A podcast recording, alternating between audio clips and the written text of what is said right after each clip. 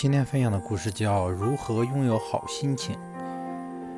良好的心情对健康的积极作用是任何药物都无法替代的。恶劣的心情对健康的危害犹如任何病原体。其实，日常生活中保持良好心情的砝码就在你手中。对自己的期盼值不要太大。很多人，尤其是年轻人，给自己定的抱负太大，期望值过高。使自己根本无法实现，以致认为自己无多大本事，情绪低落。有的人做事则要求尽善尽美，往往因为日常中的小事而怨天尤人。若把目标定在自己力所能及的范围内，不仅易于实现，而且心里也容易满足。干自己的事，别寄别寄希望于别人。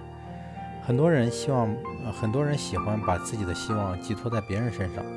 其实要求别人能迎合自己，这既不现实又不合理，其结果多是自寻烦恼。助人为乐，多帮助别人做些事，使自己沉浸在快乐的工作中，不仅能忘却烦恼，还能在生活中体会到自己存在的价值。专心致志。心理学家研究发现，心理。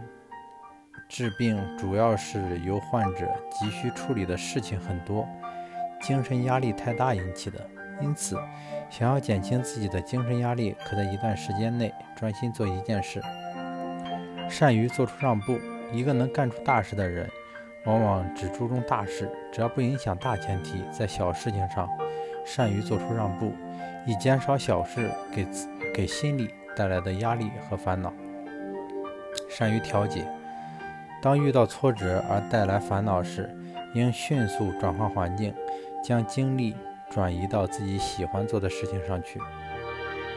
找人倾吐烦倾吐烦恼，把愤怒和不满埋藏于心中，无异于饮下毒酒。